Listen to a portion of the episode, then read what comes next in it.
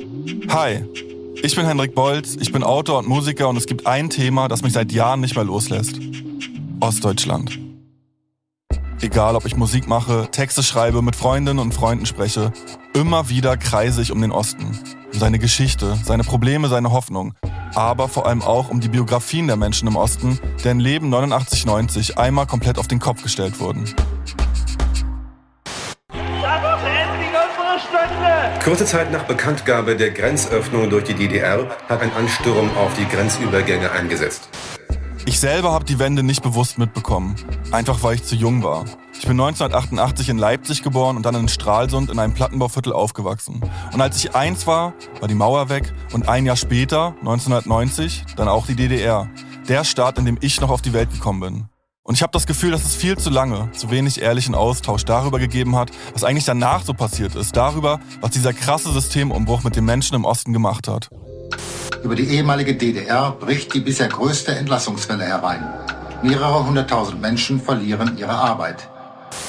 Mir zum Beispiel war lange Zeit überhaupt nicht klar, dass die Welt, die ich als kleines Kind im Osten kennengelernt habe, eigentlich eine Welt im Ausnahmezustand war. Für mich war es zum Beispiel normal, dass in Stralsund ein Betrieb nach dem anderen dicht gemacht hat oder dass die Erwachsenen fast alle arbeitslos waren.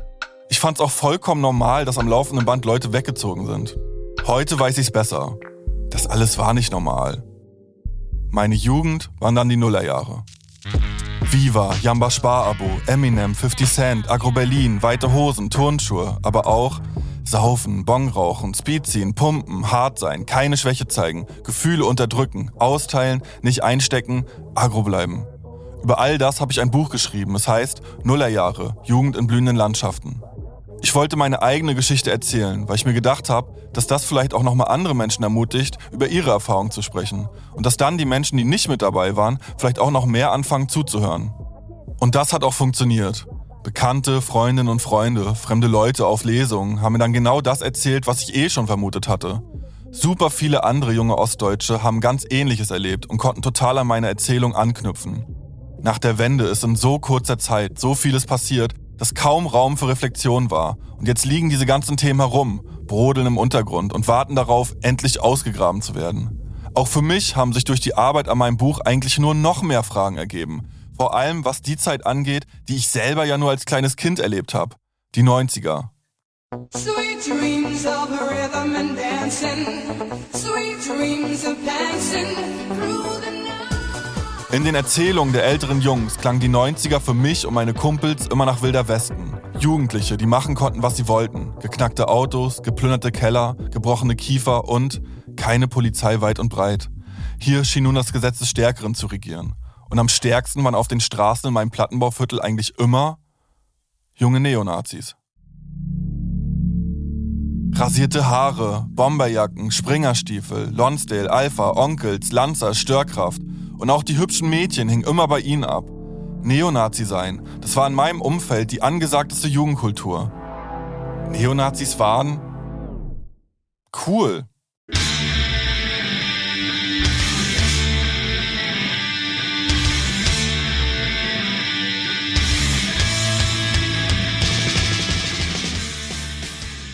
Auch mich hat das als Kind ganz schön beeindruckt. Damals hatte ich von Politik natürlich keinen Plan. Und man kam halt auch nicht an denen vorbei. Die Neonazis waren die großen Brüder und Schwestern, die Cousins und Cousinen, die Jugendlichen aus den Nachbarblöcken. Und alles an ihnen war irgendwie krass. Nicht im positiven Sinne, aber es hat halt geknallt. Es war doll. Die Klamotten, das selbstbewusste Auftreten, die provokanten Sprüche, die Musik und die Gefahr, die von ihnen ausging. Meine Freunde und ich kannten alle irgendwelche Horrorgeschichten von blutigen Baseballschlägern und gebrochenen Schädeln. Und mit der Zeit haben wir auch verstanden, wann es besonders gefährlich werden konnte. Nämlich dann, wenn man nicht ins Weltbild der rechten Skinheads gepasst hat.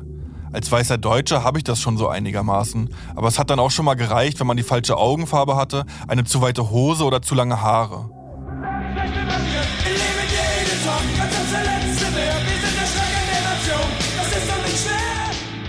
Und jetzt das Absurde. Wir haben uns einerseits vor diesen Typen gegruselt, aber andererseits wollten wir auch so sein wie die. Selbstsicher, tonangebend, breitschultrig, furchteinflößend. In einer Welt, die Angst macht, hat das auf kleine Jungs natürlich eine totale Strahlkraft. Irgendwann will ich auch mal so groß und stark sein und dann muss ich keine Angst mehr haben. Lange Zeit war mir überhaupt nicht klar, dass es anderswo nicht nur Rechte und sogenannte Normale gab, sondern auch Linke und Punks und Antifa. Und auch, dass andere Menschen noch viel mehr Grund hatten als ich, vor den Glatzen Angst zu haben und dass diese Menschen Neonazi sein ganz sicher nicht cool oder angesagt finden konnten. Erst als Teenager habe ich so langsam realisiert, in welchem Ausmaß Menschen wegen ihrer Herkunft und Hautfarbe, ihrer Sexualität oder politischen Orientierung zur Zielscheibe der Neonazis werden konnten.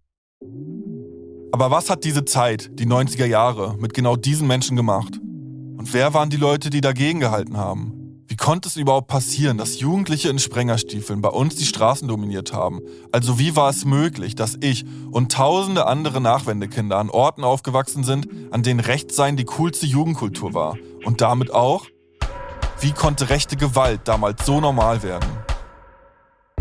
In diesem Podcast treffe ich Menschen, die diese Zeit miterlebt haben. Menschen, gegen die sich diese rechte Gewalt gerichtet hat und Menschen, von denen Gewalt ausging. Die Geschichten, die ihr hören werdet, sind extrem persönlich. Ich hoffe, sie helfen euch, besser zu verstehen, was damals passiert ist. Mir helfen sie dabei. Auch wenn es keine einfachen Geschichten sind. Die Geschichten sind überraschend. Sie sind nicht das, was ihr vielleicht schon zu wissen glaubt über diese Zeit. Die ewigen Klischees über den Osten. Teilweise sind diese Geschichten sogar widersprüchlich. Aber vielleicht ist genau das auch etwas, was man verstehen muss, wenn man sich mit dieser Zeit beschäftigen will. Was man aushalten muss. Sie ist voller Widersprüche, irgendwie diffus und chaotisch. Eine Zeit, in der zwei Systeme aufeinanderprallen und alles durchgerüttelt wird. Vor allem die Menschen. Ich weiß noch, als ich meinen Mann zum ersten Mal mit zu einem Skinhead-Konzert genommen habe, da stand der ganz verängstigt in der Ecke und hat gesagt, sag ich, yes, well, Skinheads. Ich sag, das sind alles Skinheads. Vor die, die Mauer unter, waren sie Kumpel, waren sie Freundin, haben wir mit Jungs zusammen gegessen, no was. Lass dich einmal von an, da sind sie sauer. Aber dass sie so gewaltbereit waren und wirklich bereit waren, auch Menschen zu töten, damit haben wir nie gerechnet. Also es kam vollkommen überraschend. Was wäre passiert, wenn ein Schwarzer bei euch in den Jugendclub gekommen wäre? Was wäre, wenn? Hätte er eine Fahrradkette, was willst du da sagen? Kann ich, weiß ich nicht, das weiß man nicht. Das ist Springerstiefel, Fasche oder Punk, Episode 1, Pulling on the Boots. Hier, das ist auch so ein typisches Bild aus meiner Kindheit und Jugend. Das war eine alte Kaufhalle, eine Markant-Kaufhalle ähm, die dann einfach irgendwann so dicht gemacht wurden und dann als Ruine da so rumstanden und ja offensichtlich bis heute hier stehen, so zugemauert mit irgendwie so ähm, mit so Blechen verschweißt und so weiter. Damit da Für mich ist es immer wieder etwas Besonderes, nach Stralsund zu fahren. Das geht wahrscheinlich vielen so, die irgendwann von zu Hause weggegangen sind und dann ab und zu mal wiederkommen. Für viele Ostsee-Touris ist Stralsund nur die Stadt, durch die sie auf dem Weg nach Rügen durchfahren, wo man bei schlechtem Wetter mal ins Ozeaneum geht oder durch die schöne Altstadt schlendert. Bei mir lösen hier schon irgendwelche Kleinigkeiten große Erinnerungen aus und ich fühle irgendwas zwischen Nostalgie, Vertrautheit, Entfremdung und Neugier. Unser Ziel ist ein Parkplatz am Stadtrand. Ich bin mit Dina und Julius unterwegs. Wir arbeiten zusammen am Podcast. Dina hat das Mikro in der Hand, Julius fährt, ich sitze auf dem Beifahrersitz, schaue aus dem Fenster. Und hier musst du links fahren und dann sind wir da. Also links rein in die Abfahrt? Ja. Wir sind mit Christian verabredet. Christian ist der große Bruder von einem ehemaligen Schulkameraden. Er war einer von den großen Jungs. Kurze Haare, Bomberjacke, gebleichte Jeans, Springerstiefel. Einer derjenigen, vor denen ich Angst hatte. Und Respekt. Das ist doch schon, oder? Im bunten Hemd. Geil. Legende, Alter. Legende ist wahrscheinlich nicht das naheliegendste Wort, um einen Ex-Neonazi zu beschreiben. Ich war einfach super überrascht, in was für einem Outfit Christian uns da begrüßt hat. Flipflops und Hawaii-Hemd mit Flamingo-Print. Hallo. Hey. Ja. Henrik, alles klar? Ja. Jetzt gut und selbst? Als ich letztes Jahr hier in Stralsund aus meinem Buch gelesen habe, ist Christian nach der Lesung auf mich zugekommen und wir haben ein bisschen gequatscht. Ich hatte direkt das Gefühl, dass es in ihm schon lange arbeitet und dass er was loswerden will. Christian? Du siehst aus wie ein Urlauber, Alter. Das ist das Ostsee-Feeling, ne? ich sehe immer so aus. Ich find's gut und mutig, dass Christian über seine Vergangenheit sprechen will. Machen ja nicht so viele Ex-Neonazis. Ich denke, wenn wir uns mit diesen Biografien auseinandersetzen, können wir als Gesellschaft einiges lernen. Vor allem was Prävention angeht. Ich habe aber noch keine Ahnung, was mich heute hier erwartet. Was ich bisher weiß. Christian ist früher in Springerstiefeln durch die Stadt gezogen. Und Christian war eine Zeit lang sogar Wahlhelfer für die damalige NPD, die sich heute die Heimat nennt, aber immer noch genauso rechtsextremistisch ist. Er ist also nicht nur mitgelaufen, sondern war auch politisch organisiert. Ich weiß aber auch, dass er danach irgendwie die Kurve gekriegt hat. Er hat mir erzählt, dass er ausgestiegen ist und die Dinge heute anders sieht. Und auch, dass er sich darüber wundert, warum sich so viele Menschen im Osten immer noch und schon wieder zu rechtsextremen Denkmustern hingezogen fühlen. Ich will Christian kennenlernen. Ich will wissen, wer er ist, wie er groß geworden ist und wie er zu dem geworden ist, der er in den 90ern war. Ein Neonazi. Um das zu klären, fahren wir dahin, wofür Christian alles angefangen hat. Ins Stralsunder Plattenbauviertel Grünhufe. Geht automatisch, ne? oder nicht? Nee, doch nicht. Grünhufe. Wenn ich da an früher denke, dann denke ich bei dem Namen an Jogginghosen, Bomberjacken, Alkoholabhängige, schlechte Laune, Stress. Dazwischen die Normalos, die sich irgendwie durchschieben. Grünhufe ist ein Neubauviertel, wie die Siedlung, in der ich in Stralsund groß geworden bin. Knieper West. Aus Knieper West heraus haben wir immer so ein bisschen mit Grusel nach Grünhufe rübergeschaut. Als Teenager war ich der Meinung, dort würden nur, Achtung, jetzt spricht der 13-jährige Hendrik, Nazis, Russen und Asoziale wohnen. Und wenn man nicht unbedingt muss, fährt man da besser nicht hin. Wie alt bist du jetzt, wenn ich fragen darf? 43, Also äh, 80 geboren. 79. Ah ja, okay. Christian war neun, als die Mauer gefallen ist. Er hat die DDR also noch wirklich bewusst erlebt. Und ja, und ich bin hauptsächlich immer, Oma hat mich dann mitgenommen im Stall, ne? wenn sie dann arbeiten musste, in einem Schweinestall, Kuhstall. Ne? Und dann bin ich immer als Kind dort auch schon mit, mit vom Hören sagen, ne? mit, mit dem Kinderwagen mit drin. Ne? So, und naja. Ich habe das Gefühl, Christian erinnert sich ganz gerne an seine Kindheit. Auch an Grünhufe. Da ist die Familie hingezogen, als er noch klein war. Hier hast du gewohnt, wa? Ja, der Block steht nicht mehr da vorne. Ah ja. Dann werden wir aussteigen. Es ist ja nicht mehr so wie früher. Wir können beruhigt aussteigen.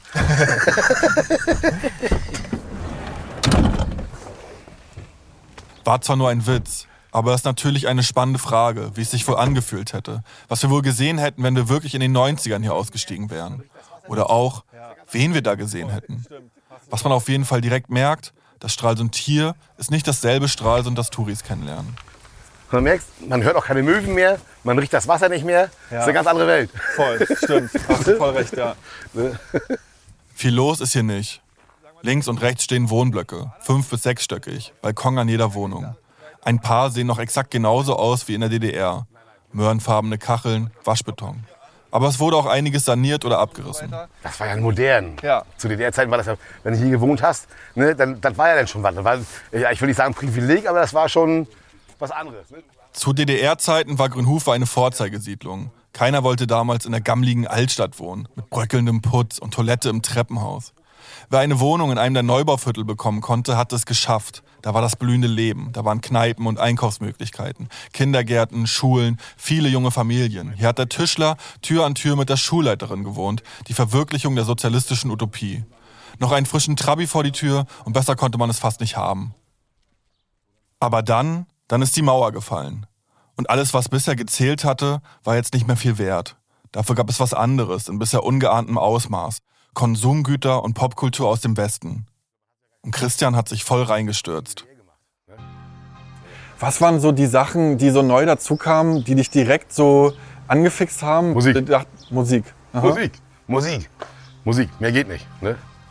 Und, und inwiefern genau? Also in welchem Rahmen und welche Bands? Ja, KLF, mega. Ja, alles, was so die anfangs Eurodance-Sachen waren. Also sprich, äh, auch, auch so äh, United, also U96 nachher zum Anfang, ne? Sowas alles, ne? Wie kann man sich das, sich das vorstellen? Also man macht plötzlich das Radio an, hat neue Sender und dann läuft neue Musik. Nee, also Radio, Radio eher weniger. Ich bin dann mehr hier in der Stadt zum Musikheiligen Kremke. Da hat man CDs, also Kassetten gekriegt und, so. und da konnte man auch reinhören, die ganzen Sachen. Und da hat man sich dann ne, natürlich auch durch Werbung im Fernsehen nachher schon, ne? Ich kann Sie nur auffordern. Gehen Sie ins Geschäft und kaufen Sie sich Artischock, frische Austern. zum Genuss. Schnell wirksam gegen das Mittelmaß. Auch bei Kopfschmerzen. Kaum zu glauben, da hat die Wurst ganz einfach wenig Fett. Nichts ist unmöglich. War eine Reizüberflutung, keine Frage. Im Nachhinein kannst du sagen, das war eine Reizüberflutung, hoch 10. Mauerfall und Wiedervereinigung waren für den Osten ein wahr gewordener Fiebertraum. Neue Musik, bunte Kaufhallen, Reisefreiheit, Begrüßungsgeld. Für die Kinder bedeutete das vor allem Reizüberflutung. Für die Erwachsenen aber auch eine riesige Verunsicherung. Also man muss sich das mal richtig vorstellen.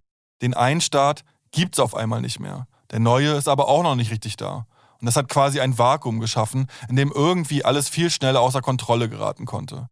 Vielen Menschen wurde von jetzt auf gleich der Boden unter den Füßen weggerissen. Statt dem großen westdeutschen Wohlstand, den man sich erträumt hatte, kam jetzt erstmal der große Niedergang. Gleichzeitig durfte man sich nun aber doch nicht hängen lassen. Jetzt hieß es doch Ellbogengesellschaft, jeder gegen jeden, Kampf um die wenige Arbeit, die noch da war.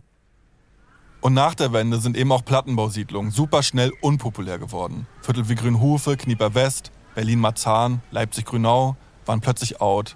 Menschen, die es sich leisten konnten, sind weggezogen und für die, die dort geblieben sind, war im Leben vielleicht nicht immer alles so schön einfach wie anderswo. Also in deiner, in deiner Umgebung hier war das auch ein Riesenthema, war? Absolut, absolut. Hier waren viele, die äh, arbeitslos geworden sind. Ne? Keine Frage. Also viele Eltern, ne? also von, den, von, von Schulfreunden oder äh, Schulkameraden, wo man es gehört hat.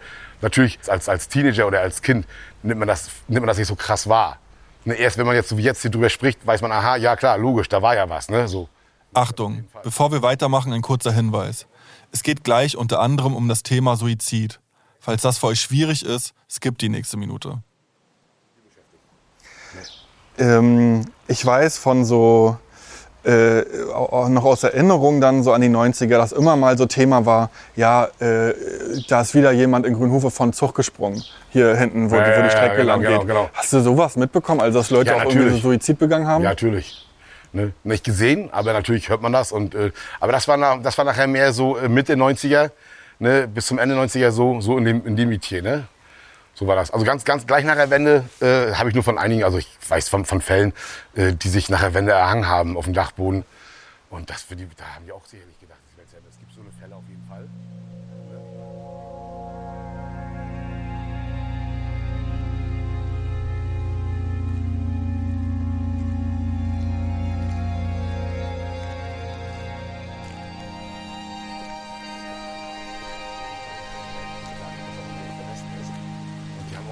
Wir laufen weiter durch Grünhufe und stehen dann an einem Ort, der für Christian in der Nachwendezeit eine riesige Rolle gespielt hat. Und dann ist man praktisch hier rum und dann hat man hier hinten zum Beispiel, das war dann so der Fernsehraum. Ne? Das Kids 2000, sein Jugendclub. Hier war er irgendwann fast täglich. Den Club gibt es heute nicht mehr, aber das Gebäude existiert noch. Heute ist hier eine Wohngeldstelle. Wir hatten auch eine, eine bemerkenswerte Bierflaschensammlung mit Bierflaschen aus aller Welt. War wirklich bemerkenswert. Ne?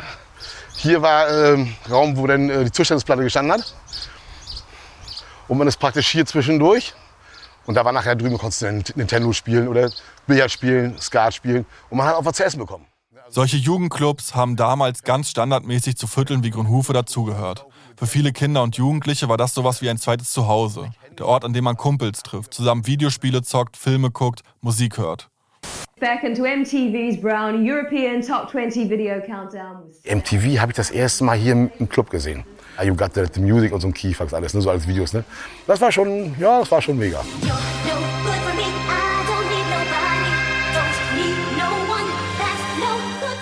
So Prodigy, nur gut. Hm, Das war auch eine Offenbarung.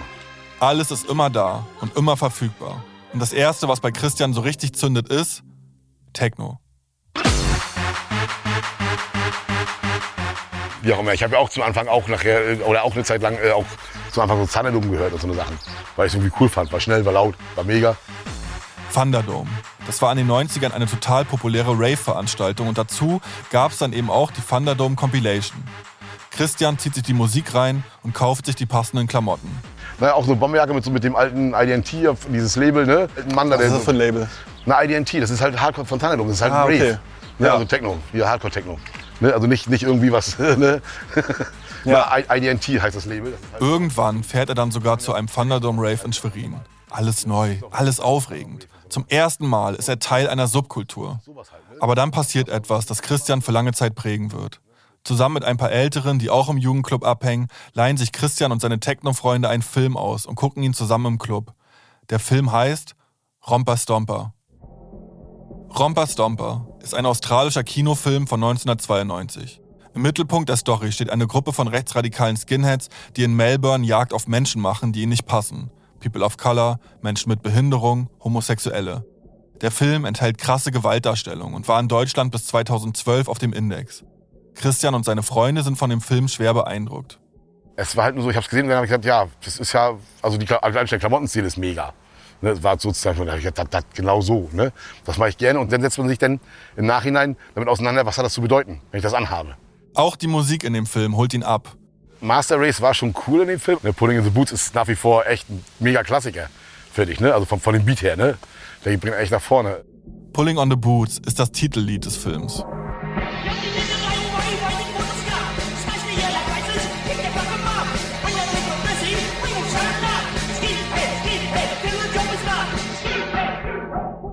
Abhängen in der Gasse, auf den Abschaum warten, ihre Gesichter einschlagen, ihn in den Arsch treten. Wenn sie um Gnade flehen, zeigen wir keine. Skinhead, Skinhead, wir bringen den Job zu Ende. Skinhead, Skinhead, wir ziehen die Stiefel an. Beim Interview hat mir beides nichts gesagt. Also weder der Film noch der Song. Mittlerweile schon. Heute würde ich Christian sagen, dass ich es sehr irritierend finde, dass er bei so einem Text erstmal nur sagt, dass der Song für ihn vom Beat her nach wie vor ein Mega-Klassiker ist. Irgendwie hätte ich erwartet, dass er auch auf den Inhalt eingeht. Ich habe ihn dann gefragt, was der Film mit ihm gemacht hat. Also ob er sich gedacht hat, geil, so wie die will ich auch sein. Also es war nicht explizit genau beim Film gucken, nach dem Film, ja, so will ich werden. Ich will jetzt hier durch die Gegend jagen, mal salopp gesagt. Ne? Nee, überhaupt nicht. Kein, kein, nee, gar keinen Gedanken daran verschwendet. Ne? Das Wort, das wir zensiert haben, das Christian hier für Menschen benutzt, die er nach dem Film nicht durch die Gegend jagen wollte, ist ein rassistischer Begriff. Damit hat man zu DDR-Zeiten und auch später im Osten vor allem vietnamesische VertragsarbeiterInnen und deren Familienmitglieder bezeichnet. Super bescheuert und beleidigend und leider auch in meiner Jugend noch komplett Alltagssprache. Ich muss schon etwas schlucken, als Christian das sagt. Ich weiß nicht, ob er das heute noch so verwendet oder ob das ein Zitat sein soll nach dem Motto, so habe ich damals gedacht bzw. gesprochen.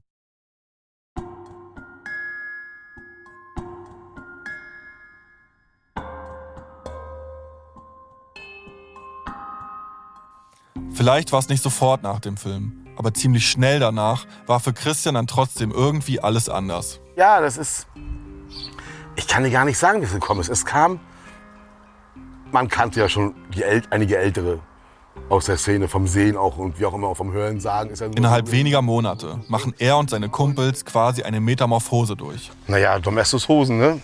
Stiefel, Harrington-Jacke, Bomberjacke, Donkey Jacket, ne? Äh, äh, äh, Poloshirts, ne? diverse Shirts mit diversen Aufdrucken. Sag mal kurz, ähm, Domestos-Hosen sind die Hosen mit den weißen Flecken, die Ja, man so selber man, ja. bleicht. Ja, habe ich dann auch gemacht, ne? Und bin noch nass mit dem Ding, weil ich unbedingt rausgehen wollte, im Winter heraus. Ich habe gefroren wie. Kann man sich gar nicht vorstellen. Ich habe gestunken wie ein Wiederhopf dem scheiß Domestos. Ne? Und was für Aufdrücke meintest du gerade, waren da so auf den T-Shirts und so? Ja, da gibt es halt welche, was ich, wo dann so, so ein Adel drauf wo der Skinhead stand. Dann äh, gab es ja auch schon mittlerweile so auch so T-Shirts, wo dann halt die, die Reichskriegsflagge drauf war, ne, raufgedruckt war oder schwarz-weiß-rot oder was auch immer. Ne? So was alles. Ne? Und dann, mit 15, 16, sieht Christian genauso aus wie jemand, der auch in Romper Stomper auftauchen könnte. Ähm, Gab es da irgendwie Reaktionen darauf? Natürlich war keiner dafür in meiner Familie. Schon gar nicht, ne? überhaupt nicht. Und, äh, aber was, was sollten sie da machen? Wenn, es ist wie mit Rauchen. Verbietest du das Rauchen sie trotzdem heimlich. Und außerhalb der Familie, wenn ihr hier so unterwegs wart? Nee, wir haben gar nichts gemerkt davon. Also, also es hat ja keiner uns angepöbelt oder so, überhaupt nicht. Hat sich ja keiner getraut, das ist ja das Schlimme. Also, das ist, also es ist ja traurig, dass es so gewesen ist. Ne? Aber, es ist, aber ich glaube, es hat auch vielen nicht so wirklich interessiert, weil viele mit sich selber beschäftigt waren, zu dem Zeitpunkt auch. Wenn ich mich zurückerinnere an damals, an Typen wie Christian und seine Freunde, Gruppen von jungen Männern, die in ihrer Neonazi-Uniform rumlaufen, dann habe ich direkt die Bilder im Kopf. Bilder von Gewalt. Rumhängen, saufen, rumbrüllen, am besten noch irgendwelche Parolen. Abhitlern, pöbeln, Streit suchen, auf Leute draufgehen, die anders aussehen oder auch scheißegal, irgendwer, der halt gerade da ist. Einschüchtern, schubsen, kaputthauen. Ich selber war in den 90ern ja ein kleines Kind und schon im Bett, wenn es draußen richtig zur Sache ging. Aber auch mir war klar, solche Typen werden besser gemieden. Wenn sie irgendwo auftauchen, wird's stressig. Aber das war für dich nie ein Thema, irgendwie, ja, weiß nicht, irgendwie Punk sein oder so. Hippie oder weiß nicht. Nee, nee. Goff. Ja. Grufti. Sicherlich äh, wäre Punk japanisch die Alternative gewesen, äh, äh, erstmal zum, zu dem unpolitischen äh, Skinner-Dasein. Ne? Aber, äh, weiß nicht, das hört sich jetzt bescheuert, aber das hat der Gruppenzwang nicht hergegeben. Okay, weil Christian hier vom unpolitischen Skinhead-Dasein spricht, also von der Zeit vor der Reichskriegsflagge auf dem T-Shirt, müssen wir mal kurz etwas tiefer in dieses Thema reingehen, weil Skinhead ist nicht gleich Neonazi.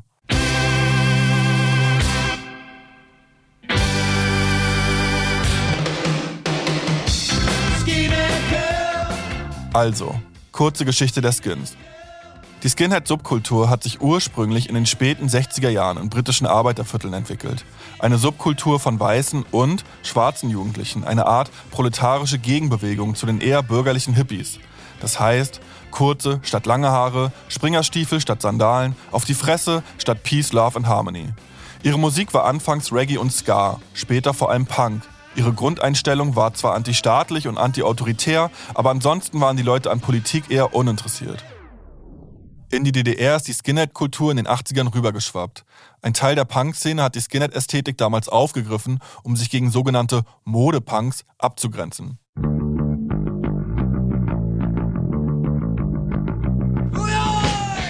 Man wollte einfach härter, militanter, krasser sein als die normalen Punks. Auch in der DDR war die Skinhead-Kultur zwar gegen Staat und Gesellschaft gerichtet, aber politisch vielschichtig. Es gab linke Skinheads, unpolitische Skinheads und rechtsextreme Skins.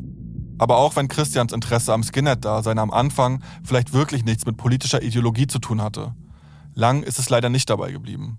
Und, ähm, und dann rutscht man, oder ist man hier im Plattenbau auf jeden Fall automatisch erstmal in die Szene sowieso reingerutscht, ne? wenn man auch sich wie ein Skinhead angezogen hat. Dann ist man automatisch reingerutscht. Leider ist es so. Ist natürlich völlig falsch, aber es ist natürlich so gewesen in der Zeit. Und das hat auch sich der, der Umstand gemacht. Ne? Ja, dann, ja, dann kam eins zum anderen. Hier im Jugendclub, was würdest du sagen, wie viel ähm, Prozent waren nachher irgendwie, äh, ja, keine Ahnung, würden, würde man sagen, waren der rechten Szene irgendwie äh, zugehörig oder offen gegenüber? Zu meiner Zeit, wo ich auch der Szene zugehörig war, denke ich 70. Mhm. 65, 70 auf jeden Fall.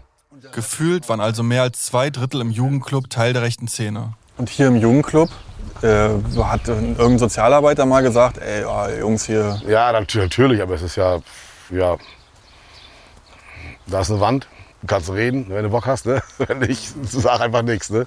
ne? Also hat sich auch keiner mit uns also da so richtig äh, ja, auseinandergesetzt. Natürlich haben die gesagt, das ist scheiße, was ihr macht. Oder habt ihr darüber nachgedacht, ob das nicht doch der falsche Weg ist. Ne? Und so, aber es ist halt an mir vorbeigezogen. Ein bisschen reden, ein bisschen mahnen, aber bloß nicht sanktionieren. Tatsächlich war das Teil des sozialpolitischen Konzeptes, mit dem die Bundespolitik damals versucht hat, ostdeutsche Jugendliche vom Rechtsextremismus abzubringen. Diese Herangehensweise hatte auch einen Namen, akzeptierende Jugendarbeit. Dahinter steckte die Überzeugung, dass Strafen, Belehrung oder Rauswurf aus dem Jugendclub die Jugendlichen nur noch weiter in die Radikalität treiben würden. Stattdessen sollten die Betreuenden eine Beziehung zu rechtsextremen Jugendlichen aufbauen und sich auf ihre sozialen Probleme fokussieren, nicht auf die rechtsextremen Einstellungen.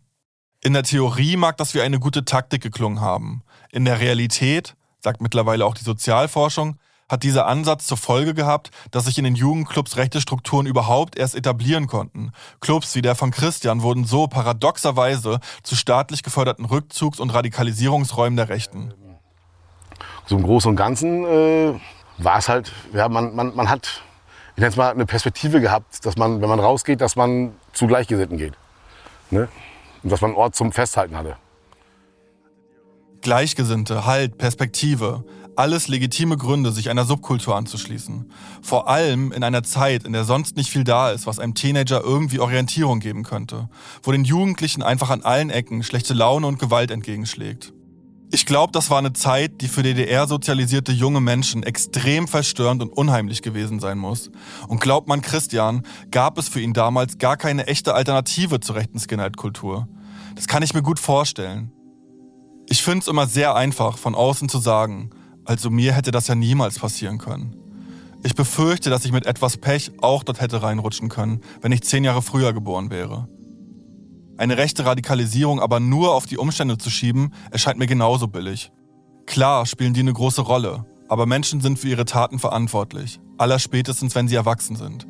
Neonazi zu sein ist und war nicht einfach nur irgendeine austauschbare unpolitische Jugendkultur, sondern eine gefährliche und gewaltvolle Ideologie. Eberswalde, Hoyerswerda, Rostock-Lichtenhagen, Mölln, Solingen. Die Nachrichten waren damals voll mit Neonazis, die Menschen angreifen oder sogar töten. Das haben alle mitbekommen. Alle wussten, dass es bei Rechtsextremismus am Ende immer um Menschenfeindlichkeit geht und um Gewalt. Entscheidet man sich dafür dann, wenn man ehrlich ist, also nicht auch ganz bewusst? Nimmt man es nicht zumindest in Kauf? Was denkt Christian darüber? Mein Zugang zur Gewalt. Es war situationsabhängig, wenn wir halt irgendwo hingefahren sind und die Situation und ja, war halt doch schon äh, mehr ein Verteidigungsmodus. Ne? Sicherlich ist man, sicherlich ist man mit einem bestimmten Gedanken hingefahren, ja, heute auch. Man ist grundsätzlich gewaltbereit und fährt mit einem bestimmten Gedanken irgendwo hin. Aber eigentlich ist man ja mehr im Verteidigungsmodus. Das bekomme ich nicht ganz zusammen. Es war nicht so, dass wir jedes Wochenende uns äh, äh, da die Köpfe eingehauen haben, um Gottes Willen, nein. Ne? Aber so, also Neonazis, wie ich sie wahrgenommen habe, Männlichkeit und stark sein und wir machen Sport und wir brüllen rum und wenn einer was will, dann kann der auch kommen. Das war, bei, war für dich äh, nicht so. Im Vordergrund stand eigentlich immer erst der Spaß. Das war so, der, das war mir so Hauptaugenmerk. Aber würdest du sagen, von euch ging sonst keine Gewalt aus? Also wenn du das Sicherlich so, schon. Wenn du das so jetzt erzählst, dann denkt man sich ja, ja, naja, war entspannt. Die, die Jungs, die haben sich halt so angezogen, dann haben die halt hier auf dem Spielplatz ein Bierchen getrunken und dann. Das kam erst alles später, wo ich nachher explizit ja da äh, äh, äh, mich darum gekümmert habe, was, so alles, was es so alles gibt, ähm, war ich ja auch nicht mehr so oft hier. Ich bin dann doch schon explizit woanders hingefahren. Ne? Oder äh, mit anderen Leuten hier in Stralsund oder von woanders umhergezogen, ne? die halt doch mehr parteinah waren. Ne? Vielleicht, wenn du sagst, ja, es wurde nachher irgendwie ernsthafter, dann wurde es politisch. Äh, Von welcher Zeit reden wir dann? Wie alt warst du da? Na, so ab, ab 16 aufwärts. Ne? Okay, und dann warst du hier nicht mehr auf dem Spielplatz ähm, Genau. und warst hier auch nicht mehr unterwegs, sondern äh, wo hast du dich da äh, Nein, aufgehalten? Erstmal muss man dazu sagen, da gab es auch die Zeit, äh, als ich meine, meine Lehre hier angefangen habe. Ne? Und dann muss man sagen, da war ich ja auch teilweise auch im Praktikas, ne? war ich ja überbetrieblich gelernt. Immer wenn es konkreter um die rechte Ideologie oder Gewalt geht, wird Christian schwammig und weicht aus. Ich habe leider zunehmend das Gefühl, gegen eine Wand zu laufen. Was wäre passiert, wenn, äh, wenn ein Schwarzer bei euch in den Jugendclub gekommen wäre? Was wäre, wenn? Hätte er eine Fahrradkette, was willst du da sagen? Kann ich, we- weiß ich nicht, das weiß man nicht. Was vermutest du? Also, ich kann von vornherein sagen, es wäre keiner hier, hier nach Grünhof gefahren. Also wäre auch keiner in den Club eingegangen. Weil keiner hierher gefahren wäre, denke ich mal. Ne? Vom, vom Hören sagen von Grünhof her in den 90ern. Es ist leider echt nicht einfach, hier klare Aussagen von Christian zu bekommen. Ich merke, dass sich bei mir die gute Stimmung langsam trübt. Irgendwie hatte ich mir von Christian mehr Real Talk erhofft. So war ich drauf, dies und jenes ist passiert, so sehe ich das heute. Stattdessen bleibt er vage, nicht richtig greifbar, macht immer wieder Witze und schweift ab. Oberflächlich wirkt er abgeklärt, aber ganz so locker scheint das Thema für ihn vielleicht doch nicht zu sein. Ich merke, dass ich immer noch kein klares Bild davon habe, was da in seiner Jugend eigentlich genau passiert ist. Ob er das wohl hat? Oder ist es auch für ihn selber noch so diffus? Schämt er sich? Oder tut es ihm leid? Tut es ihm weh, über bestimmte Dinge zu sprechen? Gerade auch öffentlich. Hat er Befürchtungen? Wir steigen wieder ins Auto und fahren aus Grünhofe raus. In mir arbeitet es. Ich frage Christian, was es mit ihm macht, wieder hier zu sein, an den Orten seiner Jugend. Ob ihm seine Erinnerungen zu schaffen machen, egal ob jetzt positiv oder negativ. Sorry fürs Rauschen im Hintergrund. Es war einfach so unerträglich heiß an dem Tag, dass wir ohne Klimaanlage nicht fahren konnten. Also ich fühle eigentlich so, dass ich, ja, ich, dass ich keinen Augenblick äh, missen möchte, weil es halt gehört zu mir dazu. Ne? Egal, ob was ich auch was Böses, was Schlechtes angestellt habe oder was Gutes. Ähm, aber ich komme damit total gut klar, weil das halt, das gehört zu meinem Leben. Das ist, das ist, ist, ein, ist, ein, ist ein Weg von mir gewesen, ne? Ich gegangen bin. Das ist okay so für mich, absolut. Ne? Also ich sehe da nichts Negatives drin und auch ja, nichts Negatives ist da drin. Ne? Aber ha- hast du auch manchmal den Gedanken, ja, wenn ich mir so anschaue, was dann auch so daraus entstanden ist oder hier und da so Situationen, wo du denkst, ah ja, da hätte nicht sein müssen? Natürlich, das gibt es immer. Ne? Aber was ich gerade sagte, ne? es gehört dazu. Ähm, da, ich, ich will nicht sagen, ich bereue nichts, hört sich bescheuert, das ist ein doofer Satz, aber ähm, das, das, das gehört dazu. Das war dann halt der Situation auch geschuldet. Ne? Das, das kam halt. Ne? Da kam eins zum anderen und dann ist das so. Rückgängig machen kann man es nicht. Also warum soll ich da jetzt irgendwie ähm, danach trauern oder wie auch immer oder sagen, oh, hätte ich mal, natürlich hätte ich was anderes machen können, aber hätte, hätte Fahrradkette. Ne? Im Nachhinein ist man immer klüger oder schlauer. Ne? Also, ich kann mich da schon hineinversetzen, was das wohl macht, wenn man in dieser chaotischen Zeit der 90er so eine Gruppe hat. Alle Freunde sind dabei, im Viertel hat man das Sagen, alle anderen ziehen die Köpfe ein. Die Musik ist doll und provoziert und geht nach vorne, man trinkt, pöbelt rum. Manchmal gibt's auch Kloppe, aber in der Gruppe ist man ja eh stärker. Die ganzen blöden Spießer regen sich auf, aber machen können auch die nichts. Und bald haben auch sie es gelernt und halten besser die Fresse. Aber Wie du sagst, bei uns ging es um Spaß haben, dass das auch so ein, so, ein, so ein Rausch irgendwie hat, aber hinter dem Spaß sind ja dann doch auch ähm, in der Zeit auch schlimme Sachen passiert, ne? Natürlich, Im, im, im. Osten und, und Leute irgendwie wirklich schlimm äh, verprügelt oder umgebracht worden. Auch, ja. Ne? Und dass das auch so irgendwie, ja, weiß ich nicht, so zweischneidig ist irgendwie so das Ganze. Also es ist mit bitterem Beigeschmack. Ne? Also die, die, das, das, das, das Feiern und das äh, Spaß haben hat natürlich äh, einen bitteren Beigeschmack. Und ähm, natürlich mehr in anderen Städten als äh, in Stralsund. Weil in Stralsund gab es ja so, dass, dass jemand umgebracht wurde, weil er, weiß ich was war oder ist. Das gab es ja hier nichts. Also, es also meines Erachtens gab es nicht. Also ich wüsste auch keinen Fall. Ne? Äh, Aber in Greifswald zum Beispiel gab es das ja? Ja, ja, das stimmt. War das für euch Thema? Nee. Greifswald war allgemein für uns kein Thema. Weil Greifswald mochten wir nie. so als Stadt. Wir verabschieden uns erstmal. Ja, sehr schön. Dann äh, melde ich mich nachher auf jeden Fall. Auf jeden Fall so schnell wie möglich. Ich sehe zu, dass ich jetzt hier um den Düdel hüppe und dann da fix hin düdel. Christian muss zu einem wichtigen Arzttermin. Und dann lasst euch schmecken. Jo, danke. Bis gleich.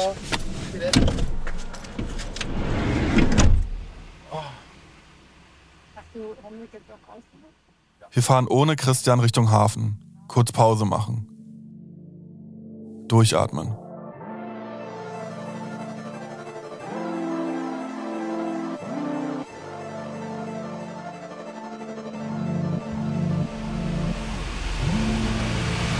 Was ist dein Eindruck? Oh, ja. Spannend. Also auf der einen Seite, ähm, dass er ja sehr äh, ja, dann offen und lebhaft erzählt. Ich muss sagen, ähm, ich habe das Gefühl irgendwie so äh, mit dieser Gewaltthematik, dass wir, dass, dass ich da jetzt noch nicht so richtig vorwärts gekommen bin oder irgendwie, ich weiß nicht, ob er bewusst ähm, Ehrlich gesagt, bin ich ganz schön durcheinander. Also ich fühle eigentlich so, dass ich keinen Augenblick äh, missen möchte. Ne? Also ich sehe da nichts Negatives drin. Ich merke, dass mich diese Sätze so im Kontext einer Neonazi-Vergangenheit ganz schön gruseln. Und es passt auch nicht zu dem Bild, was ich von Christian nach unseren Vorgesprächen hatte.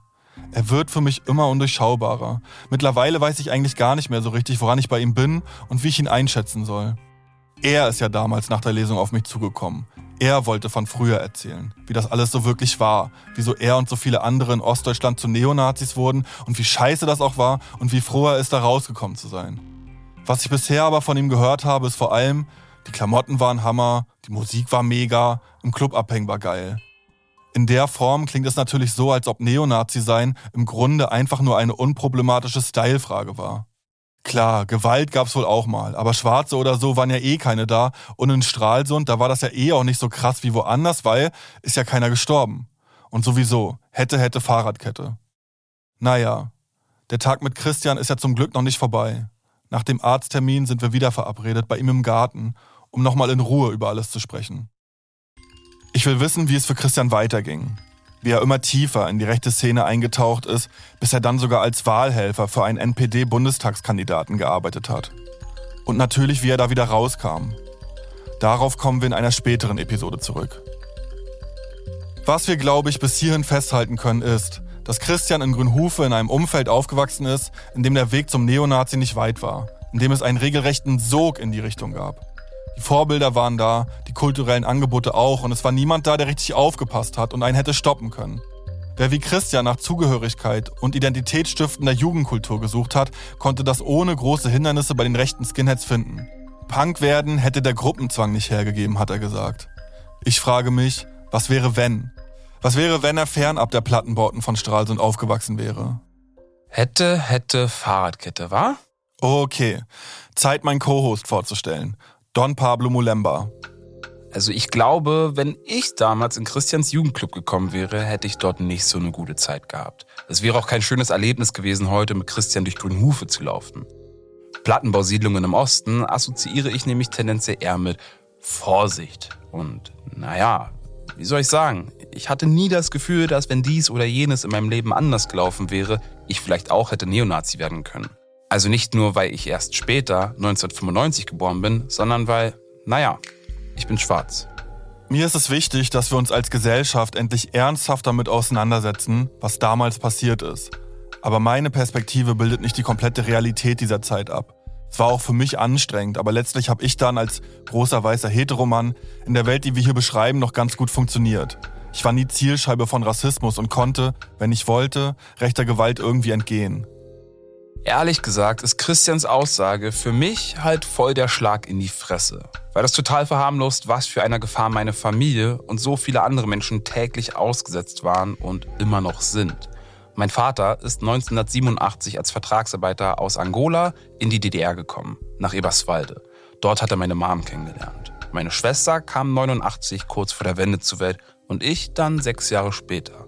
Ja, und in den 90ern haben meine Eltern dann halt so krasse Sachen erlebt, so viel Rassismus, so viel Hass, so viel Gewalt, dass sie sich dann letzten Endes dazu entschieden haben, Deutschland zu verlassen.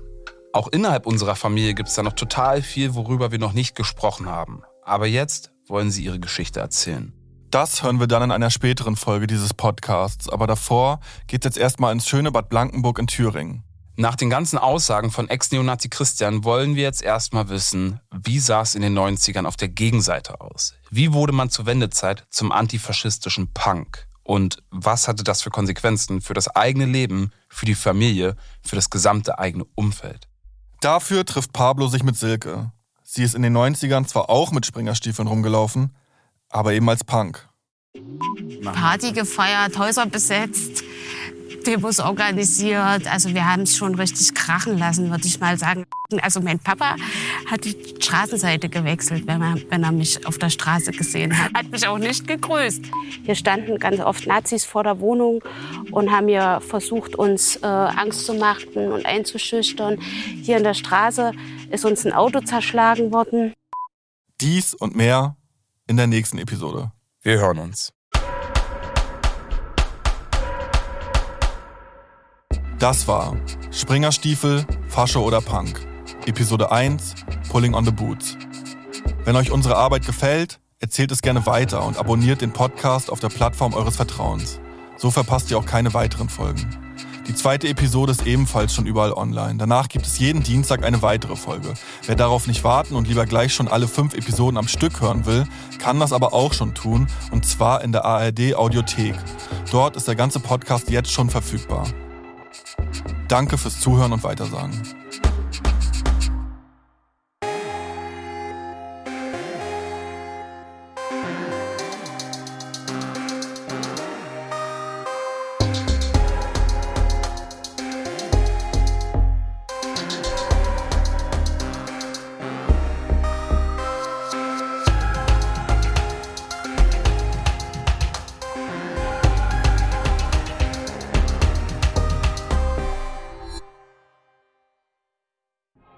Springerstiefel, Fasche oder Punk ist ein Podcast vom MDR und ACB Stories. Host bin ich, Hendrik Bolz. Co-Host und Reporter Don Pablo Mulemba. Producer Jan-Philipp Wilhelm und Julius Wussmann. Redaktion und Story Development Viola Funk, Don Pablo Mulemba, Dina Rothenberg, Jan-Philipp Wilhelm, Julius Wussmann. Schnitt, Musik und Sounddesign Dennis Hürter. Redaktions- und Produktionssupport Aida Amini, Hakan Halatsch, Helena Schmidt, Carlos Steurer, Lisa Tutlis, Marc Übel und Isabel Wob. Sensitivity Reading Naomi Bechert. Artwork Jonathan Gehlen, Daniel Wojciszek und Mois Jumba. Executive Producer Viola Funk und Dina Rothenberg. Redaktion MDR Olivia Gattermann und Roman Twork. Distribution MDR Richard Gleitzmann und Katja Arnold.